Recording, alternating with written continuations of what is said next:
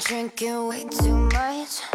taking different drugs, staying late at dirty clubs, do it just to feel someone. I've been kissing girls and guys just to come alive, hard to feed my appetite. I've been this way all my life. 嗯，各位听众朋友们，大家好，欢迎收听本期的一直右眼，我是郭新月。Hello，大家好，我是周月。这期 很特别。节目对，没错，我们俩第一次就录了这么多期，第一次在一起录。是的，然后这期节目我们呃也是邀请了嘉宾小野，小野他是呃就是播客无线电波的主播，然后我在在这里必须要讲一下我是怎么和小野认识的，因为就是去年我还在写本科毕业论文的时候就做了和播客相关嘛，然后我就在喜马拉雅上搜，就是还有还有还有没有别的，就是像我们这样的大学生做播客的，然后我们就搜到了小野他们的播客，然后我进去看，发现哇这个。主题就是他们的社会文化种漫谈和我们其实还蛮像的，然后我就就是又通过这个喜马拉雅，然后爬到了小野的微博，然后再给他发微博私信，就是邀请他做我的访谈对象，然后后来我们就聊起来了，结果聊起来之后发现他原来是在北京读的本科，然后现在要去复旦，就是我的本科去读研究生，然后我正好是反过来，我现在要去从上海来到北京 读研究生，所以觉得非常巧。然后这次我们的主题就是想要。嗯，聊一聊就是从南方到北方上大学和从北方到南方上大学，就是这样一个南方和北方的这样一个对比吧，也了解一下我们现在各自就是开学一两周这样的生活状态。嗯，小野要不要和大家打个招呼？Hello，大家好，我是来自无线电波的小野，很高兴能够来到这里做客，很高兴能跟你一起串台。是的，嗯，是的。然后这期我们也刚刚说了，就是我跟霍霍第一次在一起录节目，就是。先分享一个我们之前说的一个小目标吧，就是要分到一个宿舍，然后现在顺利达成。你们 你们的那个是可以自己定的吗？还是说就是运气抽到？可以自己写备注。我们一开始就是我们分宿舍是那种填一个你的这种生活的生活习惯的调查，然后它下面就可以写一个备注。我们俩就很鸡贼的说我们要跟对方一起，然后就被学校这个安排上了。对的。然后我们宿舍是三人间嘛，就是四个人的位置、嗯、住三个人，然后还有一个人的空床板是用来放东西的。然后很巧的是，我们宿舍呃有一个学姐她出国了，嗯、是一个双学位的项目，出国的项目。对，所以我们现在就目前是两人间，非常方便录节目。是的，那真好，因为你们有自己的呃宿舍，你们是学硕是吗？对对。对哦，因为我在这边读的是专硕，然后专硕实际上一开始我入学的时候就听之前的学长学姐们说是没有宿舍的，嗯、所以我之前来上海还在就是在想我要怎么办，我要去自己租房去合租嘛，嗯、但是不知道为什么今年就是呃老天有眼，虽然就是。竟然给大家安排了宿舍，就是在校外的一个爱九公寓，就是学校专门包了一栋这种校外的宿舍给学生们住，所以我也因此拥有了宿舍。然后因为是学校他去联系的，所以他的租金就非常的便宜，嗯，我就欣然的接受了这个选择。现在我住的是四人间。而且这个四人间就是非常的大，就虽然说四个人住，但是它非常的宽敞，就中间宽到我们可以在这里野餐的那种感觉，所以还是蛮享受这个宿舍的。对，我们现在这个楼虽然就是两人间，但其实还蛮老的。对，对就是跟本科生宿舍相比吧，哦、我们可能这边就是比较老的那个，然后整个就是怎么说呢？因为我们可能是两个人，然后跟其他人比也没有那么糟糕。但是相相比较来说，就是还是有很多会觉得，就是不是那么尽如人意的感觉。对，比如说就没有阳 台，我们就是因为分在一楼，然后其他楼层就是不管怎么样都有一个可以晾衣服的地方。哦，那你们有独立卫浴吗？我没有。你们之前在 之前呃、就是我我之前有。呃，我本科有的，我本科就是前三年住的地方是有的。嗯，然后最后一年搬到了新的宿舍是没有的，就是总体上也算也能算有吧。对，就是反正我我一开始就是对于一个南方人来说，要接受这件事情真的很不容易。是的，是的，对，就是大家一起去澡堂洗澡，就会感觉非常的奇怪。因为我本科的时候就是去，呃，我们是那种公共浴室，我们应该不叫澡堂，嗯因为我们当时住的那个楼宏远楼，它是一个很大的单体宿舍，然后每一层它都会有自己的浴室。但就我跟我的舍友一直都说，就是要错峰去洗澡，不然就会很尴尬。而且我也很不习惯在 在浴室里面大家不穿衣服的打招呼。哦，那我、哦我们其实相对好一点，就是我们也是一层楼有一个就是洗浴的地方，然后但是它是那种隔间，就是有点像那种小的那个厕所隔开的那种感觉，就是每个人在哦洗澡的时候都是一个独立空间，对，但你没有帘子吗？不，它就是有门的就有隔间。哦，有门，对，嗯那还挺好。我们没有，就是它会有根哦杆儿，你可以自己挂帘子，对但是我原来也就很麻烦嘛。门，然后自己还特地买了一个帘子过来，后来发现有门，对，这突然意外算是之喜还可以的地方。嗯，对，然后我们刚才已经非常顺利的过渡到了 开始介绍自己的生活和北方浴室的对比了。天呐，那就是除此之外，我们还有就是小雨还有什么就是进了呃复旦，就是来到上海之后的就是感觉吗？跟跟北方不太一样的地方，天啊，我觉得上海太 fancy 了，我现在要开始就是哭了。离开了一个 fancy 的地方。就是嗯，我其实还蛮想比较一下北京跟上海两个城市的，然后前提是我其实嗯，我感觉我的朋友都不是那么的喜欢北京，但实际上我对于北京。就还好，我没有到呃觉得它很不宜居、很反人类的地步。但是嗯就对比我本科在北京的生活，跟我在上海这短短的两周不到的时间，我觉得上海就是在城市管理上面要做的比北京好太多了。举个例子，就是说，因为我是在江湾这边上课，然后江湾这边比较地广人稀，人特别少，你就会有一种像在国外的感觉，很神奇。还有就是这一边它有专门的，呃，发现在邯郸校区那边吧，就是它有专门的单车道，然后盲人的话，它会有那种专门的指示灯，就这就让我非常享受在城市骑行的感觉，或者是说，呃，它有专门的比较宽敞的人行道，然后道两边还种满了梧桐树，这种我就很享受。比如说在和朋友在城市里面穿梭的感觉，就不像我在北京。我觉得每次我在北京的行人道上行走，特别是在巷子里或者是比较窄的街道走的时候，我总会有一种自己可能下一秒就要出车祸的感觉。我我昨天刚刚嗯出了个小车祸，我也没有出车祸，但是我把脚扭了。没有没有，就是这个真的是跟我们体验很不一样，因为这个学校太大了，然后呃，你你只要出门没有自行车，或者说你不会骑车的话，你根本哪里都不要想去。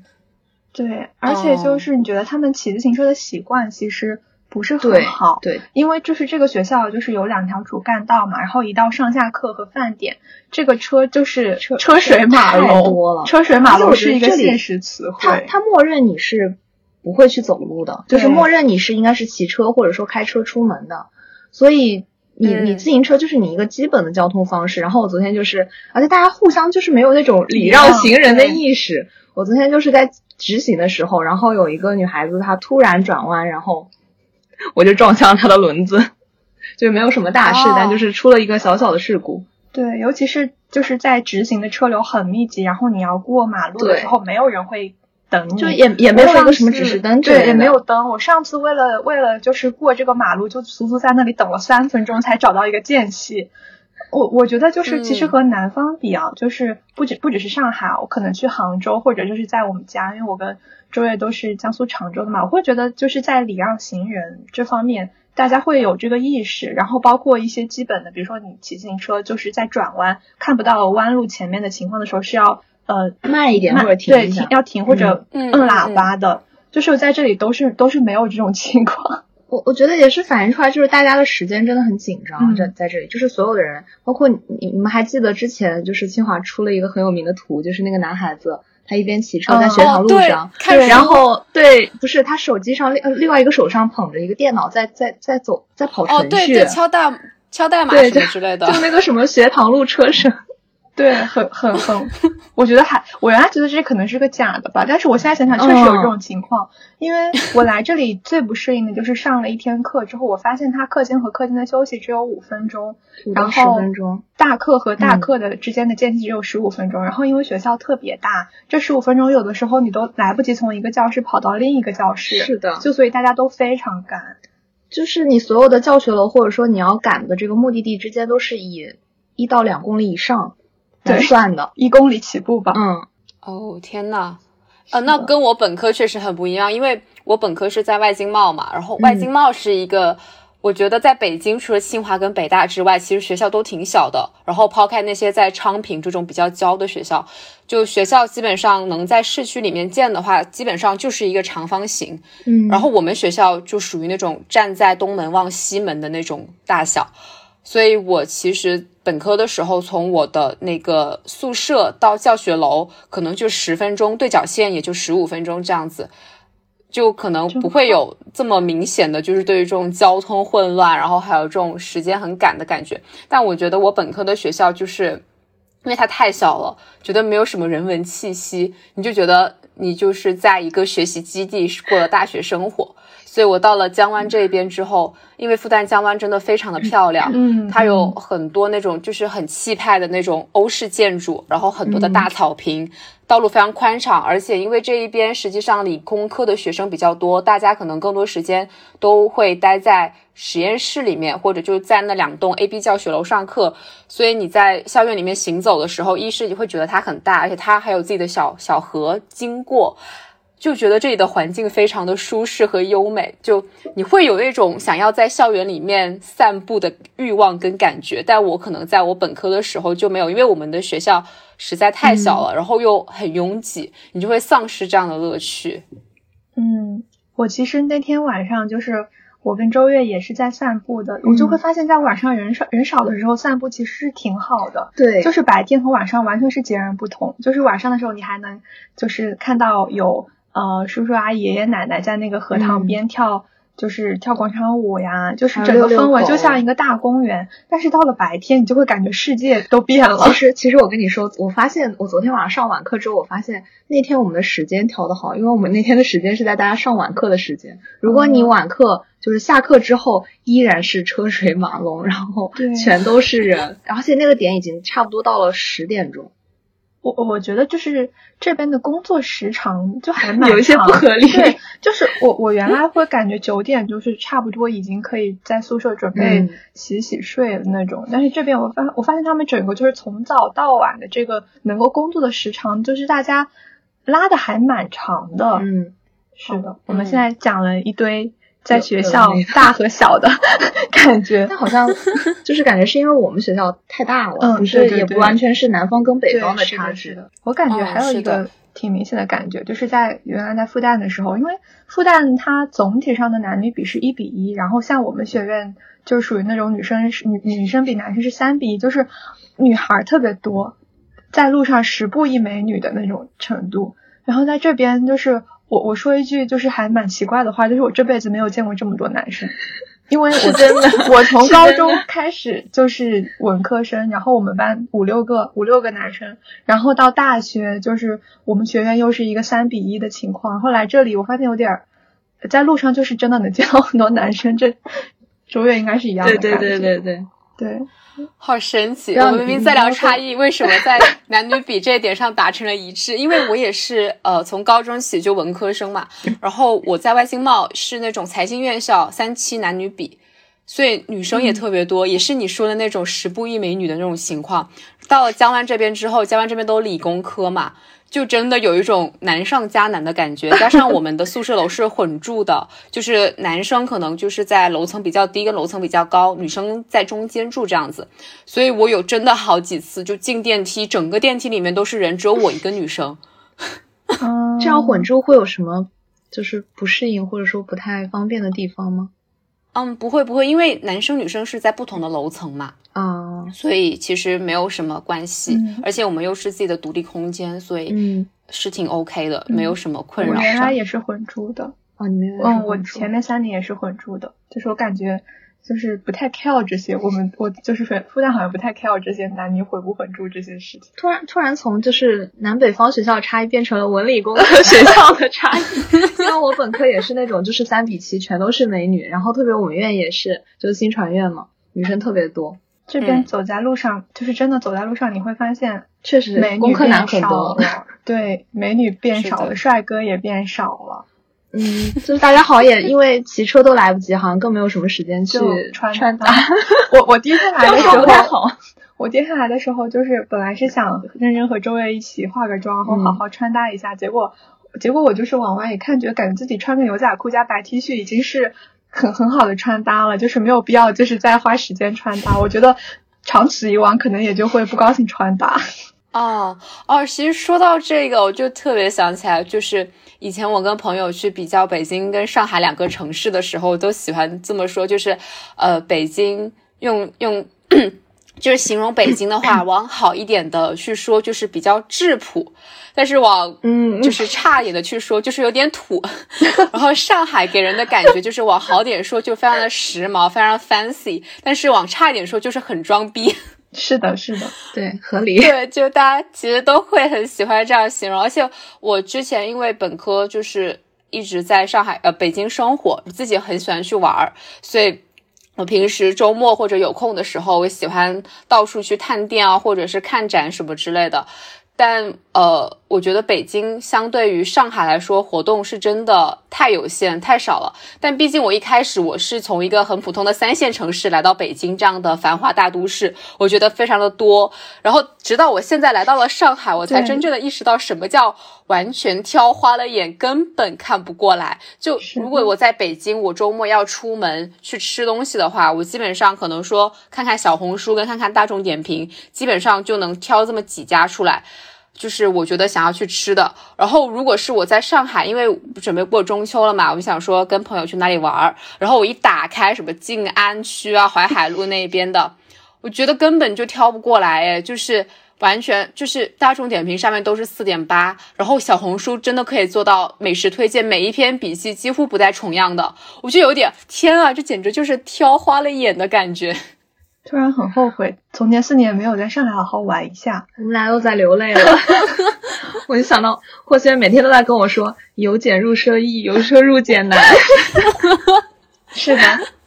没错。哎，不过北京有一点好，就是因为它就在比较北嘛，我感觉它晴天很多，对然后总是哦就是只要有太阳，嗯甚至是下了”，雨，下雨之后更好看。对，下雨之后就是那个傍晚的夕阳非常非常好看，这是嗯我在南方很难才能遇到，就是这种晴天，然后又有晚霞的时候。但是来这里两个星期，就几乎天天都有，嗯就非常的开心，走在路上。但是就是有一个略微有点遗憾，就是我我们俩每次拿快递，然后就会停下来去拍一下那个夕阳或者晚霞什么，的，然后又但是造成交通拥堵。而且而且发现就是好像没有人，没有什么人会拍。因为像我们在本科的话，基本上遇到那种很好看的天，然后就会发现，只要有一个女孩子在抬头拍，就所有人都停下来在抬头拍。然后这边就是只有我们两个像傻子一样站在路当中。我觉得是不是可能跟呃你们在学校可能理工科这种，这不是偏见啊，就是 就是我觉大得家太忙了呃，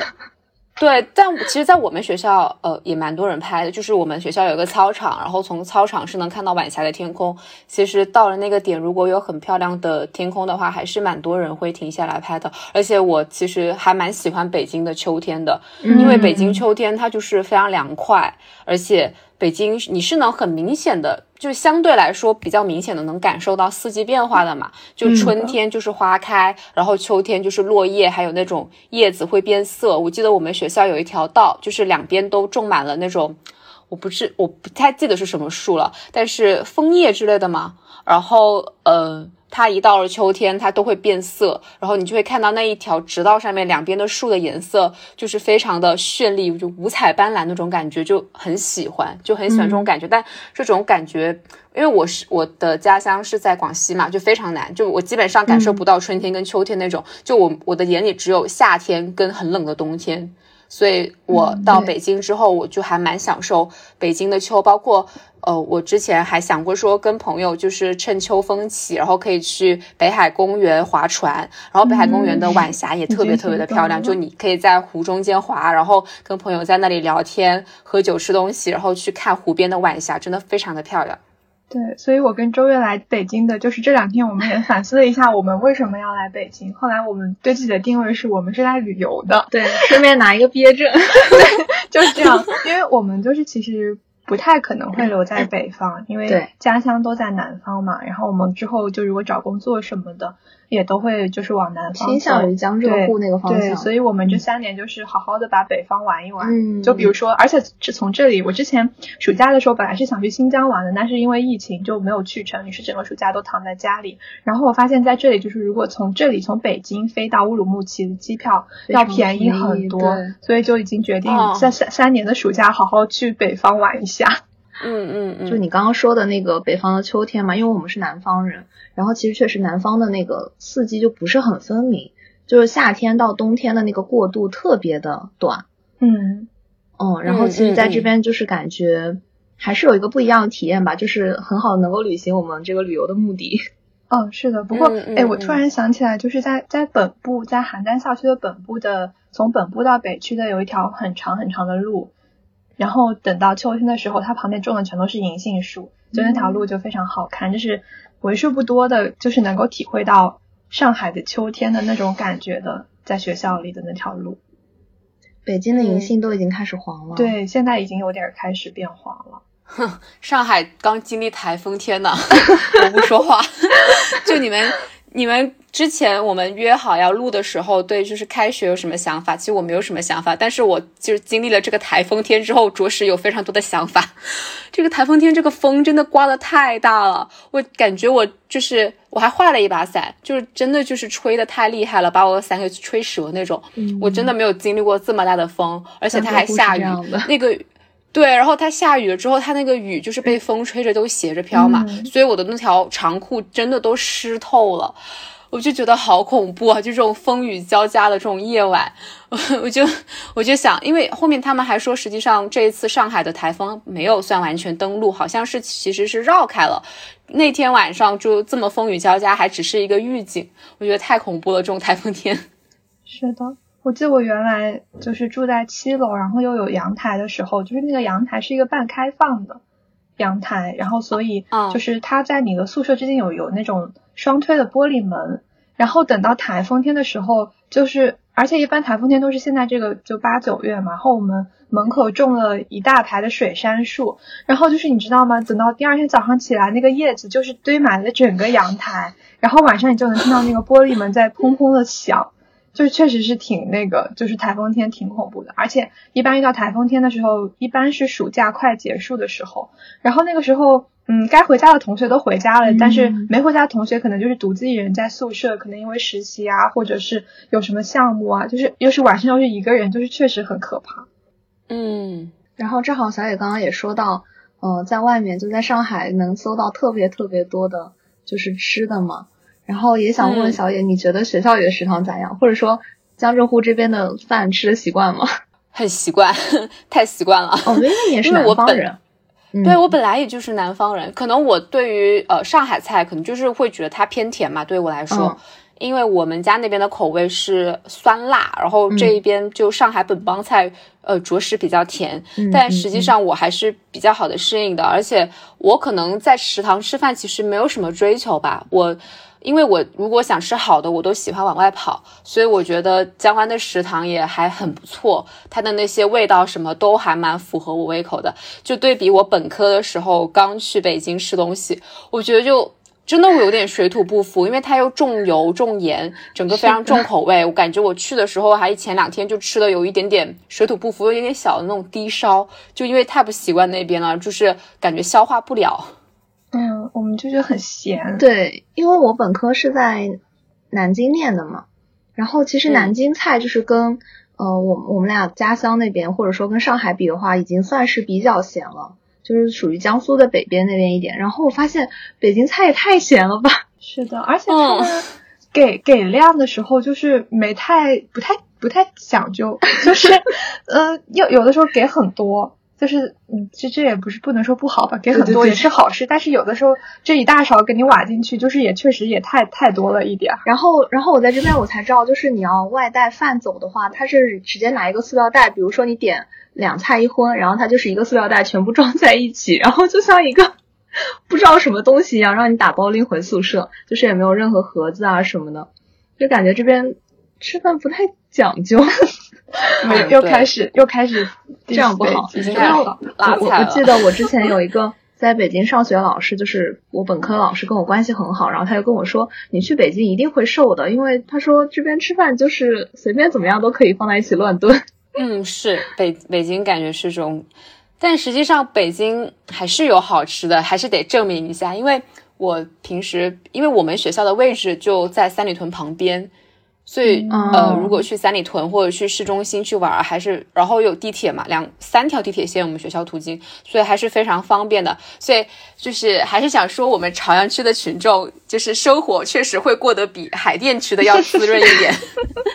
我们，然后我们俩到现在就是基本上都没有什么机会见到校门。我没出过校门，来了一两个星期了，是吗？对，就是没时间，也也觉得太远了，然后也不知道去哪儿。嗯。就是呃，我就经常会去三里屯或者是比较呃市区的地方去跟朋友们去探店。然后，北北京确实还是有好吃的，但是我有一个很明显的感觉吧，就是北京好吃的都比较偏贵。就我感觉，对于我本南方人来说，北京没有很多，没有什么平民美食。就是我觉得比较好吃的，我后面去翻了一下我大众点评，都人均好几百的那种，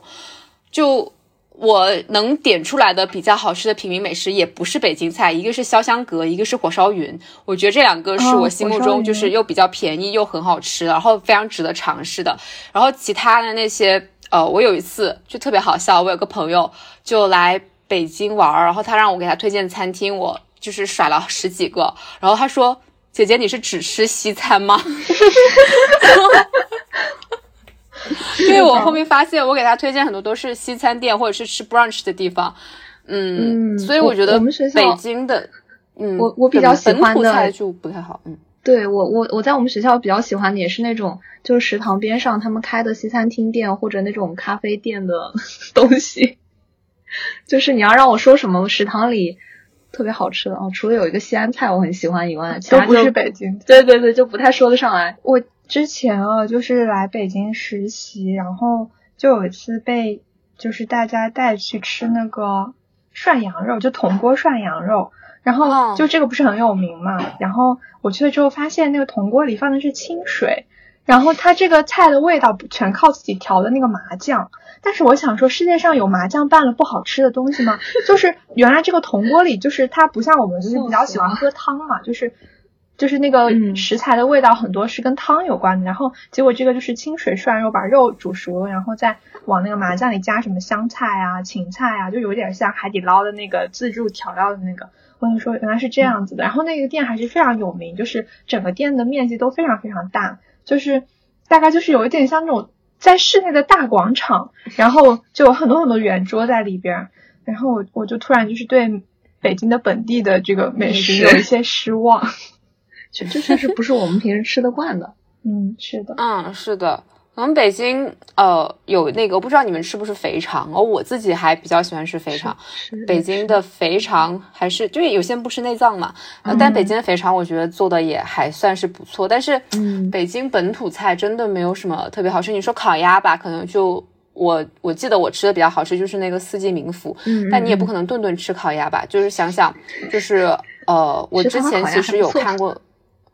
对，烤鸭还是很好吃的。之前因为我看过那种相关的文章，好像是人物的吧，然后就说，因为在北京开餐饮店，其实成本包括租金成本、物流成本还有人力成本，都会比上海这边要高很多。所以很多那种连锁店什么的，即使在国内已经非常知名的，他们都不会轻易的说在北京去开。而且如果说难得有这么一两家开的话，它又是恰逢非常出名的那种。餐饮品牌多好多人呐！我又不是那种很喜欢排队的人。嗯我除了有一次就是为了吃潇湘阁排了三个小时之后，我就决定我再也不要问任何吃的排这么久了。是的，我我我在这里能够感觉到，就是明显北京的物价其实还是要比上海物价高一点，因为上海物价已经不算低了。然后北京这边，就比如说你买个水果，你也可以就是想见它这水果就是从南方运过来，就是这种运输成本啊、保鲜成本都很高。然后在超市买一盒切好的哈密哈密瓜，可能要十五六块钱，这样就是确实是很贵的。对，就是我们原来会觉得说你点外卖在学校点外卖比较奢侈嘛，就是你要么就吃食堂。我现在觉得好像食堂点几个菜，或者说再买一个什么喝的，跟跟点外卖也差不多。是的，我现在顿顿都要十几块，就是即便是在食堂，而且我发现就是之前嘛，大家就会说北京就是说什么清华食堂很多，然后也很好吃。我我觉得确实是选择很多，对选择很多，然后味道其实也还可以，但是就是没有我一开始的期待值那么高。因为我发现我来了之后，就是比如说你点那个自选菜，大家都是只点两，大多数是只点两个菜，然后二两米饭，然后这样的价钱大概是。呃，八块钱左右，对。但是如果是八块钱，就是在复旦的食堂，在原来就是南方的食堂，可能我觉得可以点到两素一荤。因为我我感觉我们原来都是习惯点两素一荤这种吃法，很习惯。是的，而且就是其实这边的食堂除了那些就是自己开的以外，应该也都是学校的，应该不属于那种承包食堂。但它其实如果在这种范围里，价格是比较高了。是的，嗯。这可能就是我我们我们就是在南方养成的这个物价，尤其是水果就很明显，水果真的很贵在这里。而且觉得北京的水果就也没有那么好吃，它不像南方这么多汁，然后非常的甜。我吃了几次桃子啊什么的，就是感觉不是很满意。对，而且尤其是像你，就是比我们更难，就是水果应该更多更好吃，就会觉得有一些落差吧。但你们就是其实清华。清华的食堂已经算是比较便宜的了，因为呃，我知道了解到，就是像对像九八五的学校或者说是清北是已经有国家比较好的这种补贴倾斜，像在我们学校就是只会更贵，就你想吃一顿好的，即使在食堂也要二三十这种，就呃，比如你去点个香锅、麻辣香锅什么的，那我选择点外卖了。哦，确实，我那天吃了一个什么香锅，然后就是因为多点了一份牛肉，点到了二十几。然后其实也没有多少令我很震惊，嗯，我们我们看来是原来的真的被养太刁了，被养刁了就不太好，在这里要重新 重新适应一下这个价物价水平。哎，由奢入俭难啊！嗯，那就是我想问一下，就是为什么小野你会选择从北方来到南方，就是来到你现在所在的，就比如说上海这样的城市呢？嗯，因为我一开始选择就是本科的时候，我就特别想去北京。我寻思一下为什么，大概是因为零八年奥运会确实给我就是幼小的心灵带来了很大的震撼，我就觉得我一定要来这个城市感受一下。包括我自己可能是比较喜欢历史吧，北京它作为一个知名的文化古城，我还是非常向往来到这里去看到像故宫啊、颐和园这种红砖绿瓦的建筑，嗯。但我之所以后来选择上海，一个是说我在北京过了四年，然后跟很多朋友聊天，然后了解到上海是一个多么都市的、多么适合都市丽人生活的地方。还有一个很重要的原因是，只有复旦要我，所以就是呃，确实一方面是自己想的，而另外一方面就是确实这个学校要我嘛，所以就来了上海。然后来了上海之后。很多人都说我我我本人非常适合上海这种非常 fancy 时髦的城市，因为我自己就比较喜欢都市丽人的生活，所以我现在每天都过得非常的快乐，真好。我觉得我跟小叶挺像的，就是其实其实对我来说就不对，应该不是挺像，就是后半部分挺像的。就是其实对我来说，如果单纯要选择城市的话，我是不会选择特别北边的城市的。就是我，我是一个对江浙沪有深深眷恋的人，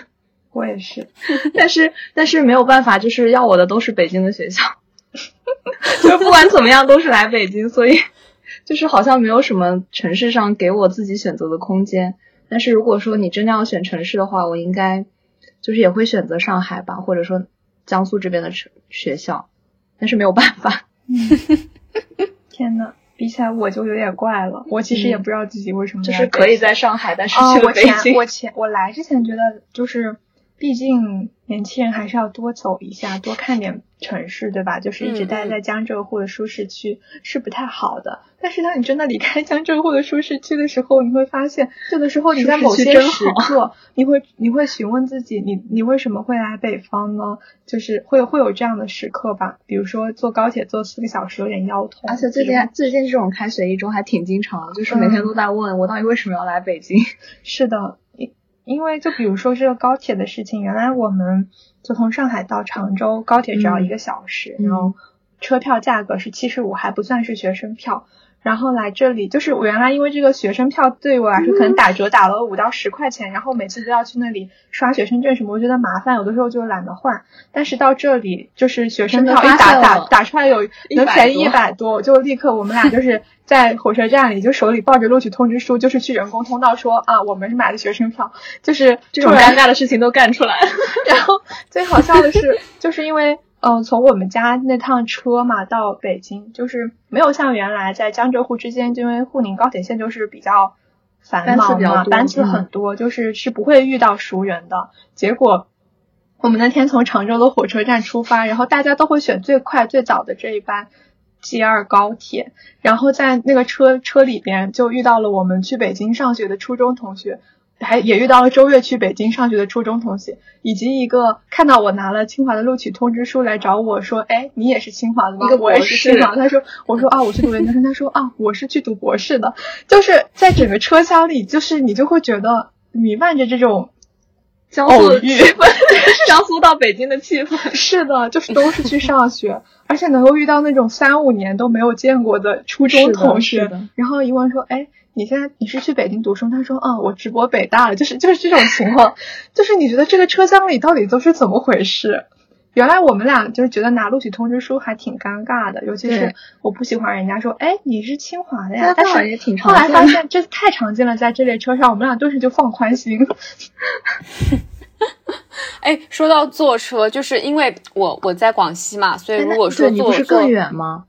对我一般都选择坐飞机，所以我就还蛮 蛮想说一下，就是呃，我对比一下，就是我到北京的飞机跟我到上海的飞机，就是我有一个很大的感受，就是我之前去北京上学的时候，呃，我感觉因为一般大家都会挑可能开学前一两天才去学校嘛，所以我在飞机上其实也会遇到非常多的学生。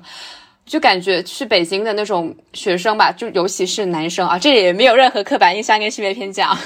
就是我觉得男生去北京的学生都会比较的质朴，就是打扮上面可能就是很寻常的男生，就是 T 恤，然后长裤、运动鞋，背着个背包，这样就是。非常典型的那种呃男大学生的样子，但我就是这一次就是坐来上海的飞机，我就明显的觉得就是来上海读书的那些男生就好会打扮，就你看到他们穿的那些衣服的牌子不是那种通常的呃那种运动品牌，什么阿迪、Nike，他们可能都是穿一些潮牌，然后手手上都会戴那个 Apple 的那个手表，就看到了个特别潮的男生，然后又会。呃，那个书包也是那种设计师品牌，就觉得就是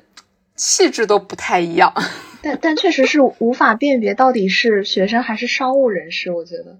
因为因为其实去上海那边就很多，都就是你进公司，你会觉得大家穿的就是那些，对，就挺休闲的，有就是你你看到的那种情况。然后我感觉就是北京其实这方面的人就比较少，就是工作这个方向的也比较少，就是偏比如说。呃，互联网就会或者说他们会比较时尚、穿搭比较潮的这种北京的岗位也比较少。嗯嗯嗯嗯嗯，是的，就是我我因为我之前我是有在互联网实习嘛，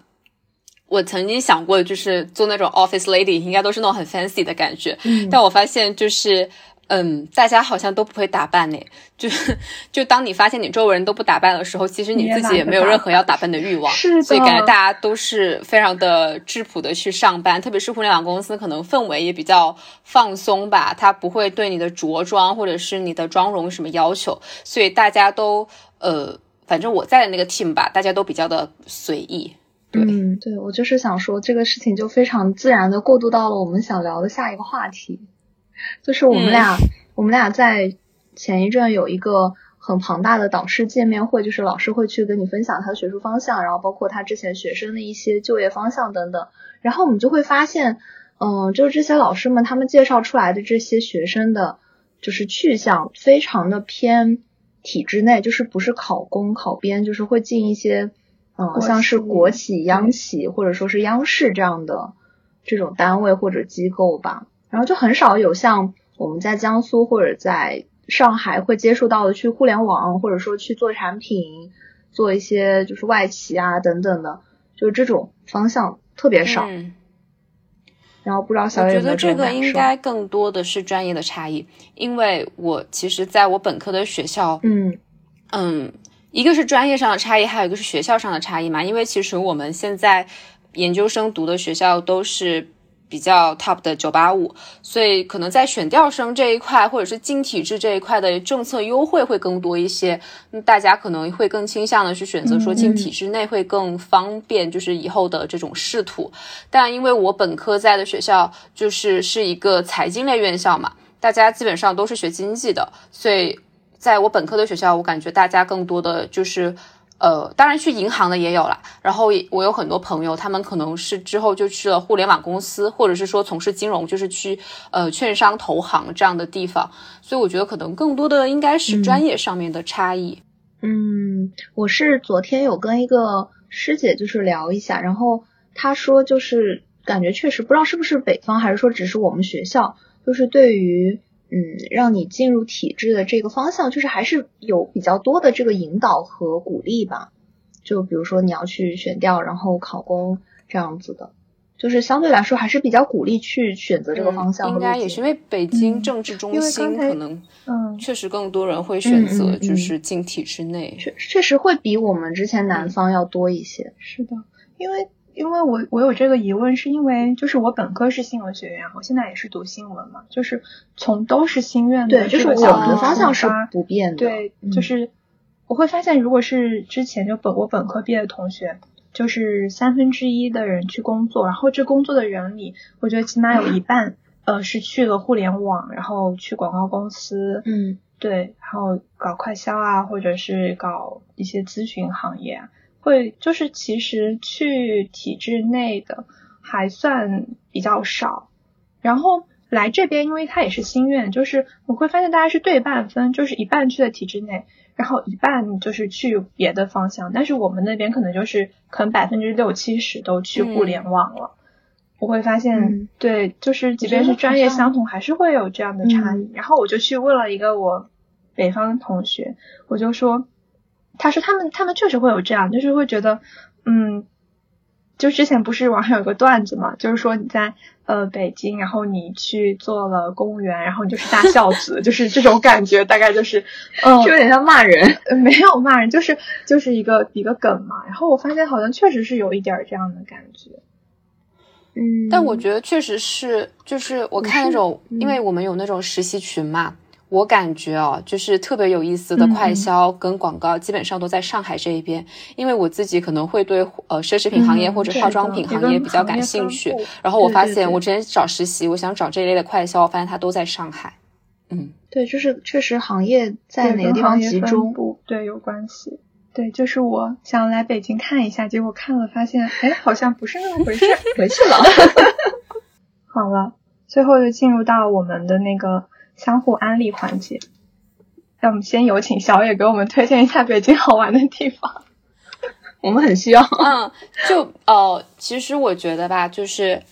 文化活动的话，如果说是偏文艺类的、艺术类的话，那肯定是上海。但实际上，如果说像你们是学新闻这一个这类专业的话，实际上北京会有更多就是偏这种嗯，怎么说文化思考类的活动。其实会比上海要多，我感觉。包括我之前有很喜欢的一个播客，叫做《不合时宜》，我去参加了他们的那个呃线下分享会。对，其实你会发现很多播客的这种文化类播客吧，他们都是 base 在。北京，然后他们有很多的这种，我觉得很值得一去的线下分享会，因为这些主播往往在线下见面的时候会比线上录制会更大胆一点，讲的东西也会更多。然后通过这样的一些分享会，我觉得还是能够听到呃很不一样的一些角角度或者是一些观点，所以我觉得你们可以先去关注一下，就比如说自己喜欢的一些文化论坛或者播客，他们的一些线下活动，更多的其实是会在北京举办。然后好地方的话，啊，我只能说三里屯吧，因为三里屯确实是我所认知的上海，不是三里屯是我所认知的，就是北京最时髦的地方了。还有可能就是呃，S SKP，但是 SKP 里面它主要是卖奢侈品为主，但是它里面的那种装修啊什么的，也会觉得很很时髦。呃，还有的话，我自己平时比较喜欢逛胡同，嗯胡同的日落也非常非常的推荐，非常好看。我自己平时比较喜欢去的一个是五道营胡同，还有就是杨梅竹斜街，嗯这两个胡同我都非常喜欢。还有一个是宝钞胡同，嗯就这几条胡同里面都有非常多的那种。呃，小酒馆、或者是一些比较精致而小，然后安插在一些四合院里面的一些西餐厅，都非常值得，就是去呃去逛，然后去体验这种胡同里面的生活。还有就我自己比较喜欢去看美术馆嘛，然后北京的美术馆好看的都比较娇，我自己特别喜欢的一个是红砖美术馆，它非常适合秋天去。如果你们喜欢拍照的话，一定不要错过秋天的红砖。还有一个是可能呃也是比较偏的是那个松美术馆，那个美术馆也非常的漂亮，然后非常的有那种中式庄园的感觉。对，这是我目前脑海里面蹦出来的了。三里屯的话，呃，补充一下刚刚的三里屯，就三里屯它其实是一片区嘛，一般大家可能都会喜欢在太古里逛，但实际上旁边有一个叫机电园的地方，就在三里屯的旁边，里面也有非常多适合约会的小酒吧呀，或者是一些很 chill 的餐厅。嗯我现在能想到的就这么多了，应该也是我最喜欢的一些地方。还有就是秋天的时候可以去像我刚刚所说的，呃，北海公园去划划船，山或者是去一些呃胡同里面，就是它有，因为我自己非常喜欢露台，非常喜欢 roof。所以我特别喜欢，就是呃秋天或者天气好的时候，去那种带有露台的那种西餐厅吃 brunch，、或者是喝咖啡什么的，就是会是跟南方很不一样的一种体验吧。我觉得确实是，就是海淀区居民们有一些奢望的生活。我听下来觉得就是未来还是可以多出去玩一下，对突然生活有了希望。其实我其实我之前就是大概在六月底七月初的时候，我有来北京玩一趟，就是正好跟朋友提前一起来，然后当时是在南锣鼓巷那边，然后每天就是逛逛公园，然后转转胡同。其实那个时候生活还是很幸福的，就是其实当时是给我要来北京这件事情增加了非常多的信心。嗯，对，所以其实还是确实是要出去逛逛。就是认真研究了，就是发现就是北京是有一个公园卡的，就是嗯我们就是好像是两百块钱一年，但是可以逛很多公园。当时觉得就是充满了信心，而且冬天还能去滑雪，因为它是一个嗯京津冀，就是呃就是什么三位一体，就是这种就是可以互通的那种券，就感觉非常值得。主要是感觉来了之后就是忙于现实生活，对，我们我们得赶紧迈出我们那些找不到的校门。是的，然后接下来就轮到我们推荐，因为因为江浙沪，嗯，都挺都挺嗯。对，就是相比北京，就是城市面积这么大，我们可能就不只是留在上海吧，因为上海我感觉首先五角场它就已经已经已经是世界的中心了，光逛五角场都逛不够。然后其实我们可能就是不太会在五角场周边，我们就会动不动找一个周末，就是去坐高铁二十分二十分钟，高铁二十分钟就能到苏州。对。然后我们就会在苏州住一晚上，然后开始逛园林，然后逛到了之后呢，就在星期天的晚上再坐高铁回到上海，就是感觉上海就是一个适合去周边旅游，就是你在上海待着，你可以其实把江浙沪全都玩一遍。杭州也很不错。对，然后、嗯然后之前我有想去，呃，就是如果你在上海的话，你其实可以去东极岛，就是去舟山，就是其实还其实比比较方便吧。虽然说就，但是毕竟就是这个小岛还是要坐船什么的，但是去东极岛真的是挺值得的。嗯，尤其是海鲜也不贵，然后还可以看日出和日落，就是看日出和日落真的是一件非常 chill 的的事情，嗯就是坐在那个石头上，然后而且也没有什么人，尤其是呃，因为你其实可以，比如说星期五不选课，然后你有三天，你就可以直接去，就是这种生活就非常爽。然后你可能一周去杭州，一周去苏州，一周去无锡，你看就就是这就是明显开心这就是我从前从前大学没有什么课的时候 DNA 都动对了的。然后每天都在怀念。天啊，我我是精神苏州人，也精神杭州人，就是上海可能就是天呐，其实你要知道，如果你从上海到苏州或者杭州，可能要远一点，嗯就是到常州这样的地方去玩，或者周边无锡啊什么的，嗯其实比去海淀到市中心还要近。很近，还要尤其是苏州，苏州非常安利你从那个七里山塘坐船到虎丘，太熟了非常熟，就是我这走熟了。苏州园林去过十几个，真的走熟了。就是从虎丘可以出了那个大门，然后直接坐船五十块钱，最好就是正好可以赶上那个它的灯亮起来，就是你人还在水中间的时候，就赶上它那个大概五六点那个河河岸边的那个两排灯亮起来的时候，然后你就可以直接坐船到七里山塘下，然后到七里山塘就可以开始逛逛街。你 笑啥？嗯，太熟了，熟门熟路。我已经对就是江浙沪的生活充满了向往跟期待。我真的，我朋友说，感觉你来上海每一天都过得好快乐、好开心啊！我说当然是啊，上海简直就是我的天堂。是的。之后我们就可以分享一下旅游的就校门。口，就是邯郸校门口，直接东区门口马路对面的二楼有一家川菜，那个很挺好吃的，而且还也不贵。是你们本本部对，就是本部。如果有机会去本部，就中午吃嗯午饭就可以找两三个同学一起吃一下，就是人均非常便宜，而且也好吃。好的，我记住了哦。但我我有个地方我一定要跟你们提一下，就是我觉得这个地方非常的消费陷阱，它营销的很过，但实际上我觉得有一些言过其实。京吗？就我不知道有没有听说过北京周边的阿那亚，啊 我去过了，我已经哦去过了，就已经我也被去过，已经被消费对我过一也去过，波但我其实对，就我觉得它不是那么的值得。对，就我是大商业一的时候去，它非常商业，对，它其实就是一个房地产小区对，对对就阿那亚这个，而且呢，就是近期还被非常多的一些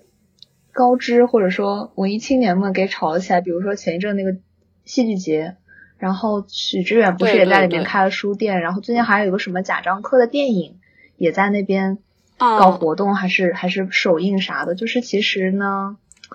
有那么一些些的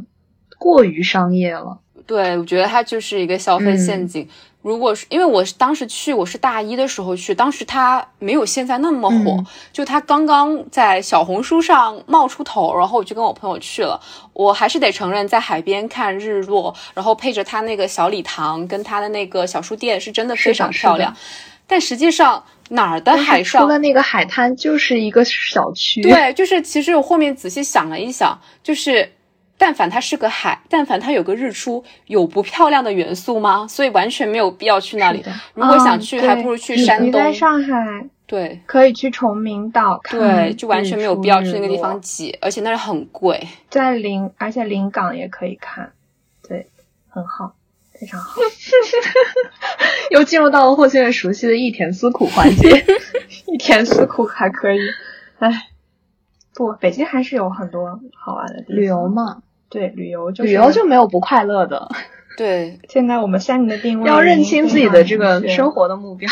那就是今天我们和小野聊了一下我们最近的刚刚入学的研究生生活，然后还聊了一下啊、呃北京和上海各种好玩的地方。主要是在一田思苦。对，主要是在一田思苦吧，就是我们俩这边主要是一田思苦，因为我确实觉得小野整个人的风格就特别适合上海，嗯就是小野希望小野以后每天在上海都过得开心。对那么我们这期节目就到这里啦，大家拜拜。拜拜拜。谢谢祝你们在北京也可以非常开心。好的，我们下次可以熬过分享熬过这两这两期这两个星期。适应一下，好，拜拜。拜。